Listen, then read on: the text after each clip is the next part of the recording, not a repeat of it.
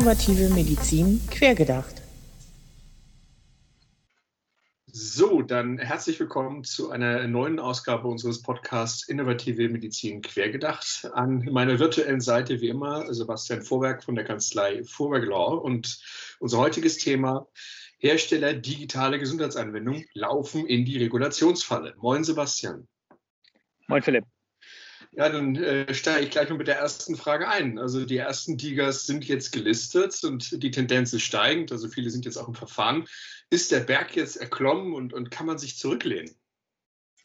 Naja, das ist halt das Problem. Wenn man so ein neues Verfahren anstößt, äh, dann verändert sich dieses Verfahren auch ständig. Und äh, da kann man sich eigentlich nie richtig zur Ruhe legen. Wir sind eigentlich nie angekommen. Und äh, jetzt einfach nur zu sagen, ja, läuft ja, ist eigentlich eine große Gefahr. Ich sehe insbesondere zwei große Themen auf die Liga-Hersteller zukommen im Rahmen dieses Themas, dieses, dieses Podcasts.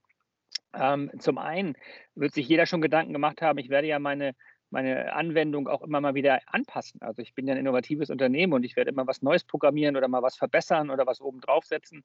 Da werden sich natürlich alle fragen, passe ich jetzt noch unter die alte Regulation mit dem Medizinprodukt, was ich zugelassen habe?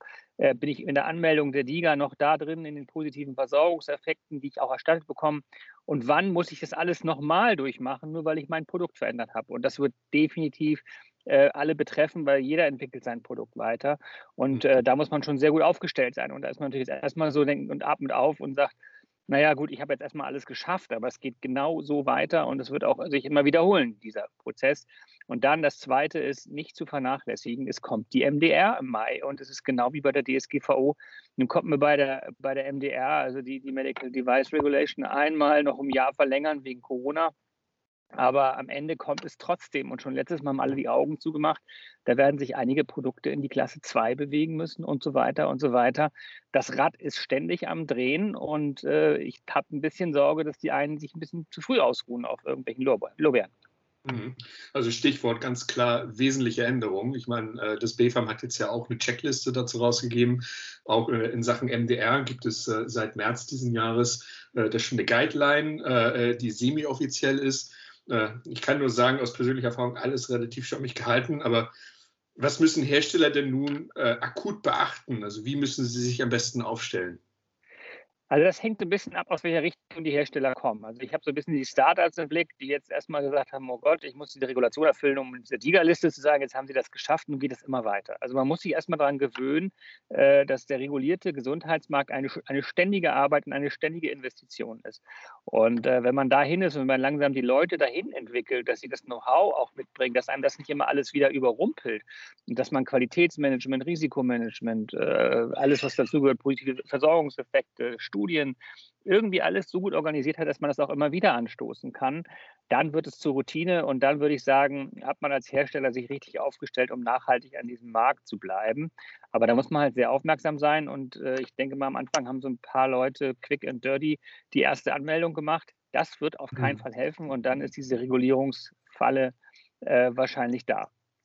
Ja, du hast äh, eben gerade schon einen aus meiner Sicht ganz wichtigen, äh, wichtigen Begriff benutzt, nämlich Hersteller. Und äh, das ist auch etwas, was ich auch äh, in unserer Arbeit eigentlich äh, regelmäßig wieder sehe. Also die, die Unternehmen, die jetzt anfangen, Software zu entwickeln, es gewohnt sind, relativ schnell zu agieren. Ähm, dem man erstmal klar machen muss, hey, ihr seid jetzt keine einfache äh, Softwareentwicklungsfirma mehr, ihr seid ein Medizinproduktehersteller ne? und was damit sozusagen für Rechte und Pflichten einhergehen. Also das äh, ist, denke ich, auch etwas, was man auf jeden Fall da in die Köpfe bringen muss an der Stelle. Wie, wie groß ist denn jetzt die Gefahr für Digas, die bereits gelistet und damit am Markt sind? Also ich glaube, die Gefahr ist für alle immanent und immer da, weil äh, allein Klasse 2 und dann eine Veränderung und man weiß ja auch noch so wenig, wie jetzt Veränderungen überhaupt wahrgenommen werden, welche Anträge man dann nochmal neu stellen muss. Aber im Endeffekt lebt ja Innovation auch von Gefahren und, und möglichen Risiken, aber damit auch Chancen. Und das ist vielleicht die Kehrseite. Man muss jetzt einfach sagen, ja, ich muss immer extrem wachsam sein. Das ist, ich muss mich nicht nur um mein Produkt kümmern, dass das irgendwie funktioniert und gut ist, sondern ich muss mich auch darum kümmern, dass das in diesem Markt verkauft werden kann unter der Regulation. Und da hängt ja noch sehr viel mehr dran. Ich muss ja auch noch dort vertreiben. Das ist halt ja noch gar keine richtige Erfahrung, wie ich jetzt auch eine Liga wirklich an Arzt, an Patienten und so weiter bringe. Ich muss extrem wachsam sein und eigentlich ständig auf Wachstum aus sein und immer damit rechnen, dass ich auch weitere Investitionen dafür tätigen muss. Wer zu schmal und, und zu dünn aufgestellt ist, zu kurzatmig ist, der wird es schwierig haben. Hm. Du weißt ja, ich ende ja äh, den Podcast äh, immer sehr gerne mit einem Ausblick. Was werden denn deiner Meinung nach äh, die größten Herausforderungen in den kommenden zwei Jahren? Ja, also da muss man mal so ein bisschen ausholen. Also wir haben ja jetzt schon, ich sag mal, keinen Rush. Ja, also sie, die, es gibt schon ein paar Startups, die sich angemeldet haben in die Liste äh, der Digas. Es gibt da auch weitere, die kommen und es sind auch weitere Entwicklungen. Ich glaube, das ist so ein kontinuierlicher Prozess, der jetzt erfolgt. Dann werden wir auch einige wieder verschwinden sehen, weil sie die, dieses Jahr, den Fast Track oder so nicht, nicht bestehen oder in dem Markt nicht richtig Fuß fassen. Ich glaube, die digitale Medizin hat es noch sehr schwer. Es tut mir leid, ich würde es gern anders sagen, aber es ist ein dickes Brett. Hm. Und damit werden sich ein paar sehr gut etablierte und aufgestellte Unternehmen herausstellen können, die das alles beherrschen und diesen Markt nachhaltig angehen können. Es wird noch eine starke Filter, ein starker Filter darüber gelegt werden und es wird ausgesiebt werden. Vielleicht wird auch übernommen und gekauft äh, und so weiter. Das ist ja in solchen neuen Märkten auch durchaus üblich. Nur das wird sich noch sehr stark verändern und das Bild, was wir heute sehen, ist noch nicht das endgültige, ist so ein kleines Blitzlicht in die richtige Richtung.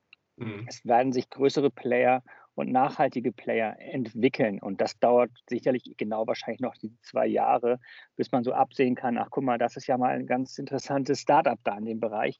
Dann kommt die EPA und das E-Rezept dazu. Und ich würde sagen, erst in zwei Jahren können wir wirklich sehen, äh, wer diesen Markt bestehen kann. Also alle klassischen Indikatoren von Pionierarbeit, ganz genau. Wunderbar, Sebastian. Ich danke dir wie immer für deine Zeit. Äh, freue mich auf unsere nächste Folge unseres Podcasts und äh, wünsche dir noch einen schönen Tag. Danke, Philipp.